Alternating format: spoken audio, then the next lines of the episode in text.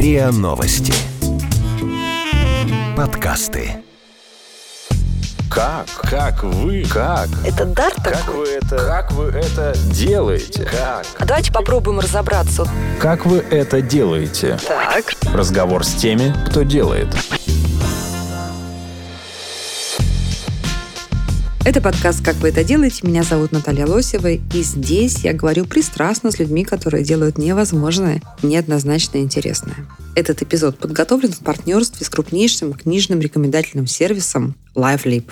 А в гостях у меня, ну, наверное, можете догадаться, кто это человек по профессии, Маша Трауб, автор, номинант премии «Выбор читателей». Вообще, Маша журналист, Маша наблюдатель, а я наблюдаю за Машей. И Маша очень-очень плодовитый, при этом высокорейтинговый писатель. Здрасте, Маша. Здравствуйте. А как так вообще бывает, что писатель вдруг и плодовитый, и высокорейтинговый? Потому что для меня качественные. То есть для меня это какое-то время был такой оксюмарон. Да? Я думала, что все плодовитые писатели такие, которые делают много-много там детективов каких-нибудь или женских романов. А когда ты пишешь качественно, то у тебя сил ну, не может хватить больше, чем на одну книжку там, в два года. Ну, это когда говорили, ты бизнесовая литература или ты премиальная литература. Было такое разделение одно время, что я, если честно, не очень понимала. Я же, правильно вы заметили, журналистики, поэтому если сложить э, количество буквок, которые я выдавала, работая журналистом... Строкаш. Да, да, и количество, собственно, буквок, которые я выдаю сейчас, то, в принципе, одно и то же получается. Это вопрос исключительно темпа, собственного темпа, да, никто там не стоит у меня за спиной с пистолетом и не говорит, что вот или три романа в год, а у меня темп три романа в год. Ну или никак. Нет, это мой личный темп, который поддержало издательство. То есть мне комфортно так. Я, например, не понимаю, как можно пять лет писать один роман. Я, Почему? ну, потому что мне скучно станет. Надоедает. Ну, я устаю, конечно, от, и от текста, и от самой себя, и от сюжета, и от героев. Наверное, это, опять же, свойство журналистики, когда вот завтра встал, новый день, новый текст, новая тема, да? Сколько у вас книг вышло сейчас? Ну, больше 30. Мне кажется, к 40 уже. Я не, точно не знаю, не считала. Это сколько полок, интересно, в библиотеке? Одна. А у вас есть какая-то такая вот, ну, методика самоорганизации? Да, когда те же самые дедлайны, абсолютно то же А вы самое. утром пишете? Нет, я пишу ночью, вечером, то есть точнее... Все легли спать, все да, по углам. с 10 до 12 до часу я работаю. Это каждый день. Да. Я помню, Саша Архангельский рассказывала, что вот, по-моему, в 6 утра, что ли, он или в 5 утра начинает, он каждый день. Да, него, да. Ну вот у меня муж тоже с утра работает, например. Я не могу, я по утрам маму не могу сказать. А я работаю по вечерам, и, но это да, это каждый день, безусловно. Я правильно понимаю, что э, ваши герои — это ваши близкие, знакомые, то есть это вполне реальные люди, даже если это не автобиографическое произведение? Нет, это скорее подсмотренное, подслушанное, под, э, не знаю, подзамеченное какое-то. Нет, ну, конечно, собирательный персонаж, лирический герой. Но так бывает, что вам потом говорят, Маш, я себя узнала. Нет, Зачем ты так? Узнает в других. Не, даже если я с кого-то списала, то этот человек узнает себя почему-то не в этом герое, а совсем в другом. Помните, как у Чехова, у него ведь было очень много, на самом деле, таких Обиженных, да. обиженных и конфликтов. Нет, которые- поэтому я очень... Нет, на самом деле я очень люблю фразу Бергмана, который говорил, там у него спрашивали, как вы относитесь к недоброжелателям. А он им отвечал, встретимся в следующей пьесе. А вот я очень люблю эту фразу, поэтому тоже хочу встретимся в следующей книге. Мстили кому-нибудь? Да, Ого. да. Ну так, не беззлобно. Бывало так, что какой-то созданный или синтезированный из знакомых персонаж, или наоборот, которого вы держали в голове прям конкретно и давали ему какую-то судьбу у себя в произведении, и вдруг потом так вот профетически это все оказывалось, вдруг сбывалось. Ой, не-не, вот в эти фатумы я не верю абсолютно. Это есть такой миф, что вот напишешь, сбудется. Нет, ерунда. Но, тем не менее, у вас есть книги, которые можно отнести к автобиографическим, да? Там, Например, Да. «Собирайся, мы уезжаем». Да.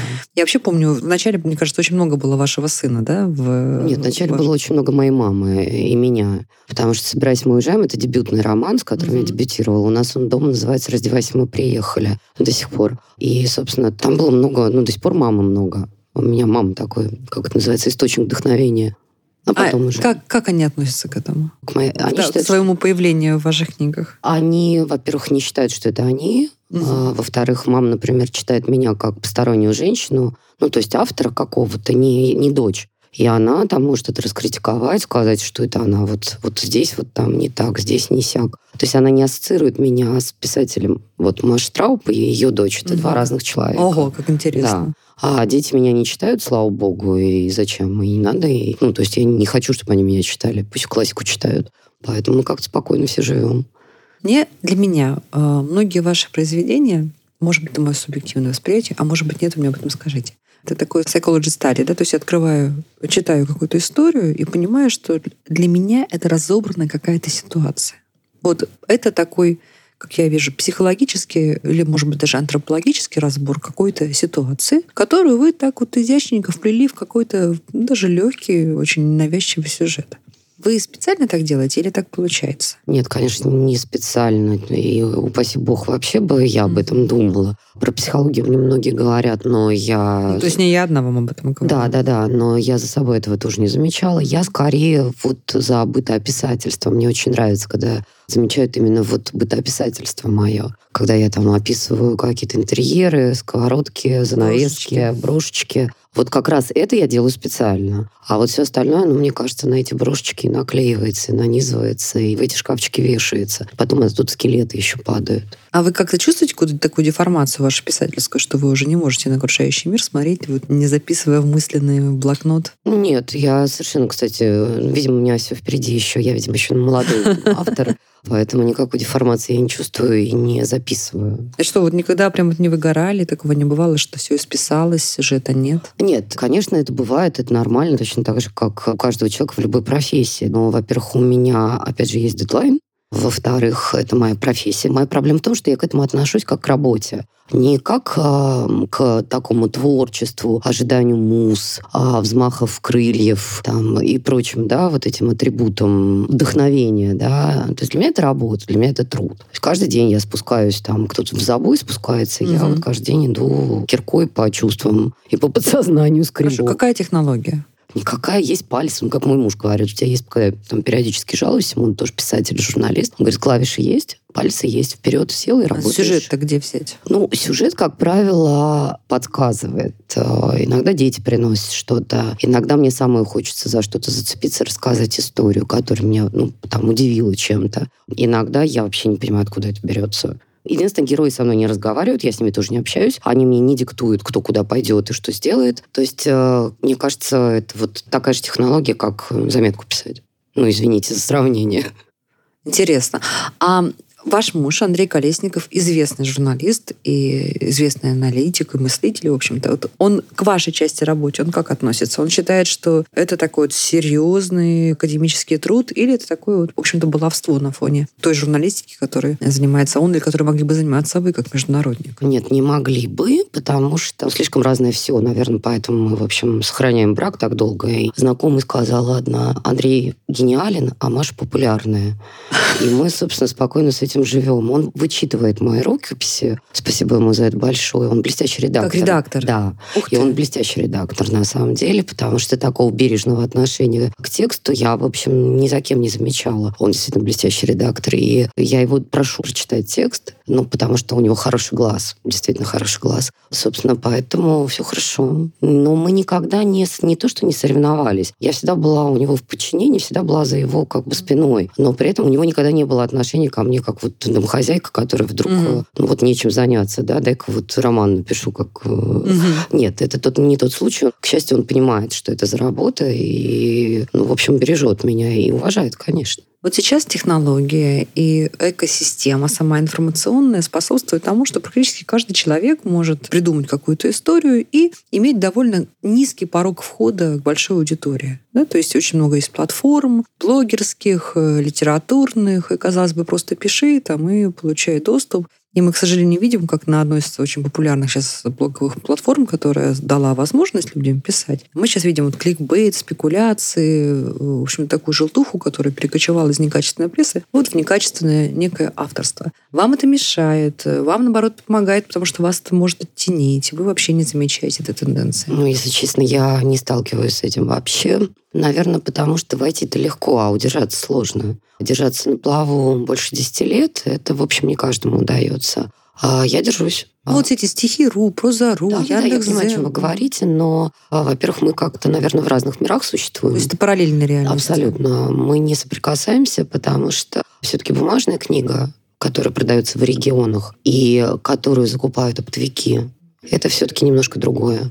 То есть все-таки до сих пор бумажная книга это такой индикатор и качества и такого ну какого-то правильного пути к Ну аудитории. да, безусловно. А, но тем не менее очень много ваших произведений можно найти в интернете и бесплатно почитать. Как вы к этому относитесь? Не знаю, потому что я вот бумагу читаю. Ну вы не боретесь э, с Нет, я не могу с этим бороться, потому что это целая машина, система, махина. Но я, например, знаю, что многие ресурсы, они все-таки уже дают кусочек за, ну, для ознакомления, а потом уже Ну то есть э, никто, ни один из э, сайтов, на которых можно найти бесплатно сегодня ваши э, книги, вам не платит гонорар. Ну, за этим Хоть э, один прецедент есть такой? я получаю процент от официального скачивания. Этим занимается издательство, Мгм. и все это регулирует тоже издательство. И скачиваний стало намного больше, я должна сказать, даже по сравнению с прошлым То есть это годом. когда человек заплатил, правильно? Да, Он там же да. скачал, заплатил. Да, да. Вот официальные ресурсы, конечно, я получаю от этого роялти. Понятно. конечно. То есть, а на тех ресурсах, на которых бесплатно висят ваши книги, и показывается какая-то реклама, между прочим, да? То есть они к вам даже не выходят, и понятно, что не вы получаете. Нет, я не могу это отследить, конечно же. Официальные ресурсы, да, это издательство за этим следит. Как вы это делаете? Разговор с теми, кто делает. Хорошо, давайте немножко поговорим э, о деньгах, ну, в абстрактных выражениях. Вы сейчас получаете денег больше от бумажных, от продажи бумажных ваших копий. Как можно вот э, сравнить, ну, в долях тот доход, который вы и другие писатели такого уровня, как вы, имеете от э, официальных скачиваний и от продажи бумажных? Нет, конечно, от продаж бумажных книг. до сих да, пор еще? Да, конечно. И, от, э, и важно, чтобы не просто был продан тираж, а чтобы желательно была допечатка, доп. тираж. И, конечно, покеты очень хорошо по-прежнему идут. В нашем интерактивном мире очень много говорится о том, что нужно улавливать вот какие-то эманации, там, запросы аудитории.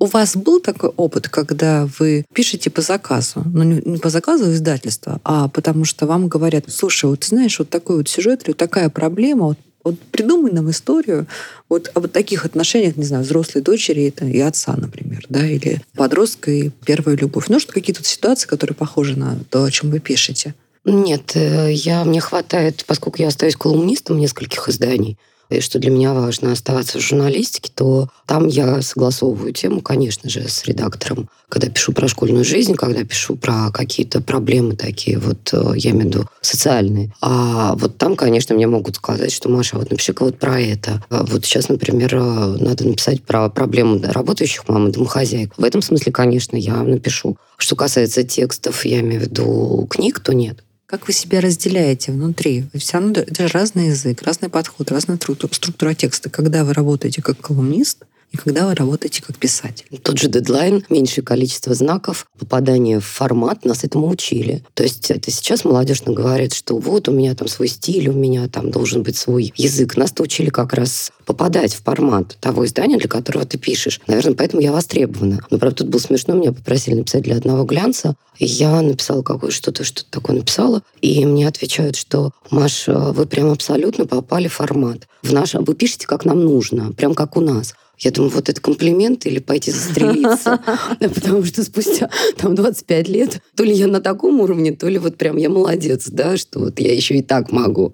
Нет, я к этому отношусь очень спокойно, просто переключение регистров и, опять же, та же работа, да, ну какая разница? Мы складываем буковки в предложение, правильно? Мы должны писать стихи, басни, прозу, рассказы, все что угодно, хоть эссе. Это входит в профессию. Опять же, я настаиваю на том, что это моя профессия. И мастерство, Ну да, ремесло. Нет, не мастерство, а ремесло. ремесло. Да, Ваши дети читают?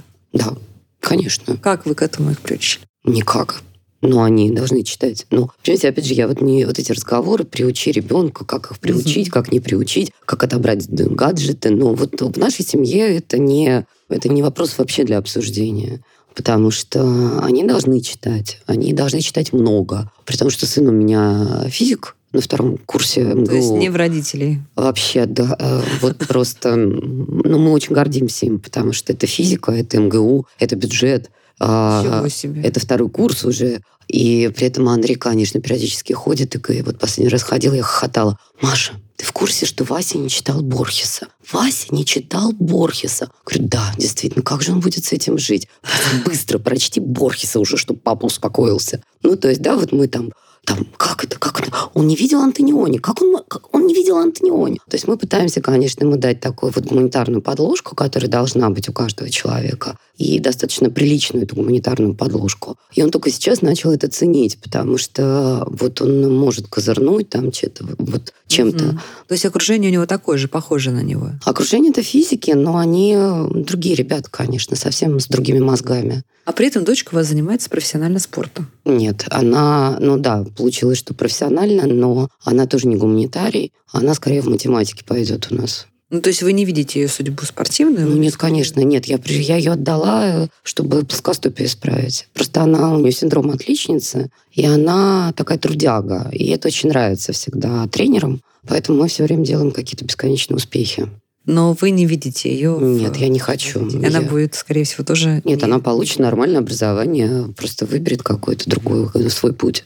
Вы можете предсказать, э, какой сюжет, какая книга, какой роман станет бестселлером? Нет, никто не может. Если бы кто-то знал секрет, то стал бы уже миллионером 25 раз. Никто не знает, какие заголовки войдут в моду. Никто не знает, какая обложка выстрелит или не выстрелит. Никто не может даже в принципе предположить, несмотря на все выкладки, анализы. Это тоже сейчас очень модно делается, вот оценивается там... А, Искусственный интеллект, в конце концов, наверное, уже да, скоро да, будет да, да, да. И все равно это не работает никогда. Никто не знает, что а будет. А когда Андрей читает, вот редактор Нет, ваших... тоже нет. Никто не может сказать, ни редактор, ни самый блестящий блестящий маркетолог, ни самый блестящий пиарщик не может предсказать. Потому что, например, вот дневник мамы первоклассника, который выстрелил неожиданно, и до сих пор он держится в бестселлерах. У меня его вообще брать не хотели. То есть не хотели брать эту рукопись. Потому что mm-hmm. говорили, ну как мы ее будем сдавать, что это? А что, их смутил формат? Ну, вообще не было непонятно, что mm-hmm. это такое. Как, как, зачем это вообще кому-то нужно? Поэтому вот это вот искусственное попадание якобы в моду, шутки были, что вот сейчас вот мы шутят, у меня роман выходит, называется «Беда-беда», в одно слово. И мне бренд-менеджер говорит, Маша, отлично, прям для Инстаграма. А, да, как, как хэштег. Да, как хэштег. Я говорю, а я об этом-то думала в последний момент и билась, чтобы убрать черточку, ну, как по правилам там mm-hmm. должно быть. То есть мне просто хотелось, вот, ну, вот как говорят, да, беда-беда. И я про Инстаграм-то, конечно, в последний момент э, думала. Или одно время считалось, что вот темные обложки плохо продаются. И тут выходит Акунин с кладбищенскими историями, и улетает вот эта вот обложка, да? То есть таких примеров очень много. И если там одно время считалось, что нужно писать про, ну, непременно, ну, вот главная героиня должна быть женщина. Ну, не факт. Ну, да, целевая аудитория у нас женщины все равно но, опять же, не обязательно. Как вы продвигаете ваши новые книги? Ну, опять же, этим занимается издательство. А, у меня есть бренд-менеджер, большая компания, бюджеты. Кстати, большое спасибо им за это, потому что... От чего зависит успех книги? Не с точки зрения так, метафизики и мистики, да, а с точки зрения же технологии? Не знаю. Никто не знает, опять ну, же. Ну как, ну выкладывают там в какое-то Ну, конечно, место. выкладки, безусловно, попадание на кубики, то есть встречи с читателями, это все, конечно, подразумевается. То есть выходит книга, и вы знаете каждый раз, что после нее идет определенная там, дорожная карта того, что вы должны сделать. Ну, приблизительно, плюс Из чего это состоит обычно? Встречи с читателями обязательно. В Москве или вы выезжаете в регион? И выезжаю в регионы, и в Москве, и э, интервью, опять же, какие-то встречи, ну, я имею в виду вам. А вот чем встреча с читателями, как она работает? Ведь, ну, приходит хорошо, пришло 100 человек, ну, 100 книг максимум? Ну, или, что, или там какой-то другой механизм? Нет, опять же, я точно не знаю, но я предполагаю, что эти 100 человек расскажут еще кому-то, бабушкам, тетям, подружкам. И верно распространится. Конечно, да, сарафанное радио. А вот почитай А вас вот не утомляют это. вот эти вот разговоры? Вообще о чем говорят читатели, которые приходят к вам на встречу? О разном, на самом деле, как правило, все хотят посоветоваться и услышать, что они правы, что все будет хорошо, что дети вырастают, что, что жизнь, в общем, что есть выход из ситуации. На самом деле они хотят услышать, они не, не спрашивают о том, вот как вы пишете, mm-hmm. или, ну, у меня, во всяком случае. Они делятся своими историями, хотят услышать от меня, что все будет хорошо. Вот со мной так. Вот вам это интересно? Вам это важно? Или это... Ну, конечно, безусловно, это обратная связь, естественно. Ну, А вы потом не- это приятно, да, к тебе приходят люди, конечно. Слушайте, ну если люди спрашивают у вас совет, они же не просто так спрашивают, они почитали ваши книжки. Да. Они, значит, там как-то нашли какой- какие-то ответы, скорее всего, нашли, да, раз они пришли уже. Это, это же такое еще преодоление. То есть надо подняться, там, поехать в книжный магазин. Ну, многим это нравится. Это такая светская уже А, составляющая. Вот тоже интересно, да, выход в свет. Но тем не менее, а вы не думали, что, может быть, вам уже пора, ну как, слушайте, вот с- с- какие-то э, коучи собирают э, малоизвестные. Сначала собирают какие-то стадионы, там дают э, всем одинаковые советы. К вам приходят люди не просто так. Они уже нашли какие-то ответы. У них есть к вам доверие. Вы им уже были полезны. Так, может быть, вам в этом жанре поработать? Ну, я скорее, знаете, начну булочки печь на продажу. Мне Не это хотите? интереснее будет, конечно. А почему? Ну, потому что это не моя работа. Моя работа — писать книги. Моя работа — делать хороший текст. Следить за тем, чтобы был качественный язык. Поэтому я считаю, что в этом моя задача. Все остальное, ну, если что-то мне интересно, я делаю. Если нет, я не делаю. Как вы это делаете? Разговор с теми, кто делает. Вы очень успешный автор. Вы выпускаете большое количество книг. Вы имеете большую аудиторию, хорошую прессу, хорошие отклики и не теряете качество текста. Вы думаете как-то о том, что вот, вот мне нужно научиться еще вот этому? Или я должна там развиться в этой стороне? Вот в эту сторону, или получить еще какие-то навыки. Вот как вообще писатель живет с точки зрения развития? Во-первых, я могу попробовать разные жанры. Мне это не, не запрещено. То есть, если я вдруг захочу написать фантастический роман, то, пожалуйста, мне ни- никто не скажет нет. Если я захочу попробовать себя в детективном жанре, то тоже, пожалуйста. Другое дело, что мне пока не хочется. То есть, я не очень понимаю, как. Одно время у меня был комплекс, что я мечтала получить второе образование высшее, а сценарное. И мне казалось, что вот я не умею писать сценарии. Потом так получилось, что я попробовала, и я поняла, что, в общем, я это тоже могу, и для этого не нужно ничего особого делать. То есть пока мне хватает э, того, что я делаю. Вот смотрите, по э, дневнику мамы первоклассника уже сняли фильм. Да. Да? И я так понимаю, что еще какие-то ваши Да, е- стоят в очереди. Да. Нет, есть еще одна, одна картина режиссера Вера Сторожева по повести «Домик на юге». Фильм называется «Сдается дом со всеми неудобствами». Две картины. Вы смотрели? Да. Ну и как? Ну, понимаете, опять же, что значит как? Я считаю, что фильм — это совершенно другой жанр. Потом везде написано по мотивам, да? То есть это не Гарри Поттер, где э, вот прям вот Буквально. Буквально, да. Поэтому я вообще с большой благодарностью отношусь к людям, ну вот к интересу, к своим книгам. Потому что книга получает второе дыхание, книга получает новую жизнь. А книга не умирает. Опять же, под кино иногда выходит новый тираж, что спасибо большое, в общем, э, тоже здорово. Часть продвижения. Ну, конечно. Поэтому я никогда не, не то, что... Я всем- всегда говорю спасибо большое, я очень рада. Безревностно относитесь. Абсолютно. к- Если визуализирован не тот типаж, не знаю, не так представляли это место, не так Да пусть хоть мальчик человека. вместо девочки будет, я буду счастлива, конечно. Ну, тем более, что команда хорошая. Ну, наверное, мне везло. Потому что все-таки первый фильм снят на студии Станислава Сергеевича Говорухина «Вертикаль». А, ну, в общем, Вера Сторожева тоже, извините, мастер. Блестящие актеры, да. У меня совершенно не было никаких... э, Ну, бабушку играла Яковлева, Елена Яковлевна. Ну, вот на что я могу жаловаться, да? Я могу только стоять и аплодировать. Все. А после этого не было ли у вас идеи уже написать прицельно сценарий? То есть писать уже книгу как сценарий сразу? Наверное, дело в том, что я не умею писать в стол. Ну, Вот я работаю исключительно под заказ. То есть вот у меня нет этого навыка, да, что вот это вот, сейчас я вот это, а вот это я для себя, а потом когда-нибудь я плюну вечность. Навыка нет или времени нет сейчас на это? Желания нет, и смысла не, нет. Ну, а зачем? Вечность я не собираюсь плевать, я э, сейчас живу. Зарабатывать я тоже хочу сейчас. И, соответственно, если бы был заказ, да, то, конечно, я бы сделала. А поскольку заказа нет, то я этого не делаю. Можно предсказать, какие книги современных авторов, раз уж мы заговорили о вечности, имеют шанс э, быть интересными и востребованными через 50? Никто не может сказать. В принципе, никто предсказать не может. И было бы странно, если бы это было возможно, да? Вы говорили в рамках фестиваля «Остров 90-х», вы рассуждали о цензуре в журналистике, а вот цензура в писательстве есть? Самоцензура, я бы так сказала. Она вот из-за чего бывает? Ну, в моем случае, мне кажется, да, я за всех не скажу, должна быть свобода, должны быть развязаны руки. Вот именно то, о чем вы говорите, да, не нужно пытаться угодить, не нужно пытаться понравиться, не нужно пытаться завоевать или попасть, или, да, вот что-то такое сделать, чтобы вот наверняка. Нужно делать то, что ты умеешь делать, то, что тебе нравится, не пытаясь как-то прыгнуть в другую сторону, да, но не надо садиться на шпагат. Ну, сделай ты полушпагат, и будет хорошо. Делай то, что ты умеешь делать. И мне как раз вот мой редактор, она, которую меня когда-то выловила, и я до сих пор с ней работаю. И когда я начинаю там биться головой, говорить, ну вот как же, как же, она говорит, Маш, делайте так, как пишите так, как вы пишете. Все. И это очень ценный был совет когда-то мне. Я до сих пор ему следую. Как только ты пытаешься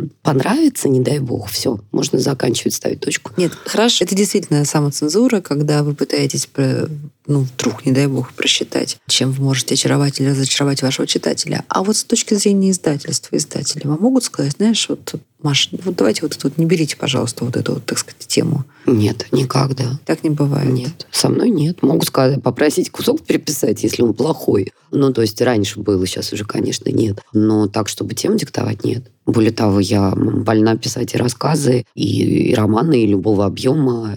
Нет, никогда. Кроме редактора, э, кто еще в вашей команде? Вашей вообще вот у современного писателя, такого вот, ну, вот, профессионального, который много работает, кто в команде? Ну, это машина тоже, потому что, конечно, это редактор. Ну, сначала это мой муж, а потом это редактор. В роли редактора. В роли редактора. Угу. Потом редактор Юлия Моисеевна Раутборд, которая мне подарила, собственно, эту писательскую карьеру. А как это произошло? Давайте Она, ну, опять же, я много раз рассказывала. Я работала тогда в «Известиях», в международном отделе, у меня все было хорошо, 28 лет. И муж сказал, что как бы он э, рассчитывал на домохозяйку, а не на вот эти вот командировки и все прочее. Я сказала, хорошо. И два месяца я просидела дома домохозяйкой, два месяца. А потом меня вернули. То есть сначала... Нет, сначала я написала наспорно, поскольку он вечером пишет, ну и мне-то что остается. И я наспорно написала повесть. И нас отправила ее в несколько издательств. При этом муж, конечно, обзывал меня Агнией Барто. Конечно, он кричал, что только твоего плевка в вечности вот и не хватало. Мы поспорили на шоколадку, и э, я сменила фамилию. То есть я взяла псевдоним. Нигде я не указывала, что я из журналистики, нигде я не указывала своего образования. И отправила в, несколько, в три издательства, как сейчас помню. В одном меня потеряли, в другом послали, а вот в третьем издательстве меня выловили из самотека вот тот самый редактор, с которым я сейчас работаю. То есть вы не воспользовались никакими Нет, ну это был чистый эксперимент. Я же должна была уделать Колесникова. То есть это был такой абсолютно вот спор вот такой чистый. И мне позвонили и сказали, а у вас есть что-то еще? А это была повесть. Я не моргнув глазом сказала, что, конечно же, есть. И буквально за месяц написала вторую повесть. И, собственно, вот пошло с этого. Потом, конечно, это уже стало такой работой. Да, то есть это перестало быть таким фаном, когда я поняла, что это вдруг стало серьезно. И уже потом это стало машиной. Так, кто в этой машине? В этой машине редакторы, корректоры, бренд Это важно, чтобы корректор был постоянный? Желательно три корректуры. Нет, у меня разные корректоры, но желательно пройти. Я люблю... Почему? Ну, потому что... Глаз замыливается у кого-то. Э, у всех глаз замыливается. Можно 15 раз читать один и тот же текст и все равно что-нибудь пропустить. Но более того, я уже смотрю по уже PDF сверстанный всегда. Я еще раз читаю. Бренд-менеджер, пиар-отдел, маркетинг, оптовики. Ну, то есть это много. Типография, да, сроки. То есть, если я не сдамся, то я подвожу не себя, я подвожу вот эту вот команду, команду. здоровенную, да, людей, которые на меня ну, фактически делают так, чтобы я была счастлива. Вот в этой команде место писателя какое? Он скорее исполнитель некой коллективной воли и коллективного плана, или все-таки вы руководитель этой команды? Нет, может быть, кто-то считает, что и руководитель. Я-то считаю себя шестеренкой, угу. которая вот позволяет без этой шестеренки не будет механизм работать, да, он встанет. Так что я такая шестеренка. Но главное. Почему нет, не обязательно. Ну, который заводит этот механизм, конечно. Давайте поговорим о том, как вы видите, будут меняться тенденции в современной литературе там, ну, в перспективе 10, 15, 20 лет, вот с учетом этого огромного объема информации, доступности площадок, э, визуализации, новых каких-то технологий. Думали об этом? Ну, вряд ли я буду рисовать комиксы и писать к ним подписи, что сейчас, кстати, очень модно. Мне кажется, что останутся что было, то и будет. То есть те, кто работал, собственно... Писать академические обычные книги. Нет, вот, то есть вот те, кто 10 лет работал, будут работать и дальше те же 10 лет, и 20 лет, пока сил хватит. Конечно, наверное, будут появляться новые имена, и это тоже хорошо. Ну, то есть какого-то такого ну, глобального... Ну, глоба... ну, ну, ну, я не вижу чего-то такого, чтобы, ну, конечно, может появиться еще... Ну, вот аудиокниги, как вы считаете, это глобальная история? Нет. Это такая тоже, ну, как бы один из механизмов. Аудиокниги не настолько популярны, как казалось. И опять же, когда вот появились э, носители электронной книги, все думали, что все, все, все. Я не могу читать носитель, я читаю бумажные вот. книжки. Все равно бумага остается. Угу. А почему? Ну, потому что неудобно. Потому что все равно отсвечивает. Ну, я вот вожу с собой электронную книгу, когда надо для детей загрузить э, тексты по обязательно, ну, вот, литературу. Но так вот в обычной жизни нет, конечно. То есть, мне кажется, ничего... Ну, я не знаю, да, я не... Слава богу, я не пишу фантастические романы, поэтому предсказать я не могу. Ни гибель Вселенной, ни что-то там массовое какое-нибудь как это называется, когда появится какой-то робот, который будет писать за нас всех. Да, да, искусственный интеллект. Стилями, угу. да. Хорошо, что вы этого не боитесь. Что сейчас вы готовите вот-вот нам показать? Ну, сейчас выходит книга, которая называется «Беда-беда». Буквально вот на днях О должна появиться. Это, как, кстати, я когда писала, я совершенно не собиралась попадать, в, как называется, в, формат, в, да, в моду. Но мне сказали, что можно, ну вот прям, вот прям здорово. Главная героиня психиатр, врач, которая оказалась на приеме у самой себя. Ну, так получилось. В смысле, она сошла с ума? Нет, она не сошла с ума. Она вела консультацию, принимала пациента, но в какой-то момент она стала разбираться сама с собой. Вот. Ух ты, как интересно. Да, оказалось, что это, в общем, как-то вот все эти истории на кушетке у психиатра, у психотерапевта, но я, я, я все-таки за психиатров, я за врачей, они как раз сейчас вот очень модные. А где вы брали материалы для этой книги? Ну, опять же, я списала одну героиню, а, это действительно врач, но она не психиатр. Я ее знаю много лет, и мне очень хотелось вот сделать такую героиню, очень хотелось. И я, собственно, от нее отталкивалась, а дальше уже все вот нанизалось. Но она не главная героиня. Но это же очень такой специфический контент. У вас были какие-то консультанты, настоящий врач-психиатр? Ну, я читала много сама. Нет, я стараюсь ни с кем не консультироваться, потому что это, ну, тоже, да, разные взгляды. Вот то, что мне нужно, не все понимают, что мне нужно, поэтому я сама начитываю, как правило. Друзья, ну что, ждем с большим интересом книгу «Беда-беда» про психиатра, который оказался на приеме сам у себя, и при этом он не сошел с ума. А у меня в подкасте «Как вы это делаете» была писатель Маша Трау, писатель журналист, популярный автор, очень интересный человек. Этот подкаст мы подготовили в партнерстве с крупнейшим книжным рекомендательным сервисом LiveLib. Слушайте этот подкаст и пишите свои вопросы нашим героям. Вы слушали эпизод подкаста «Как вы это делаете». Автор и ведущая подкаста Наталья Лосева. Подписывайтесь на подкаст на сайте ria.ru в приложениях подкаст с Web Store и Google Play.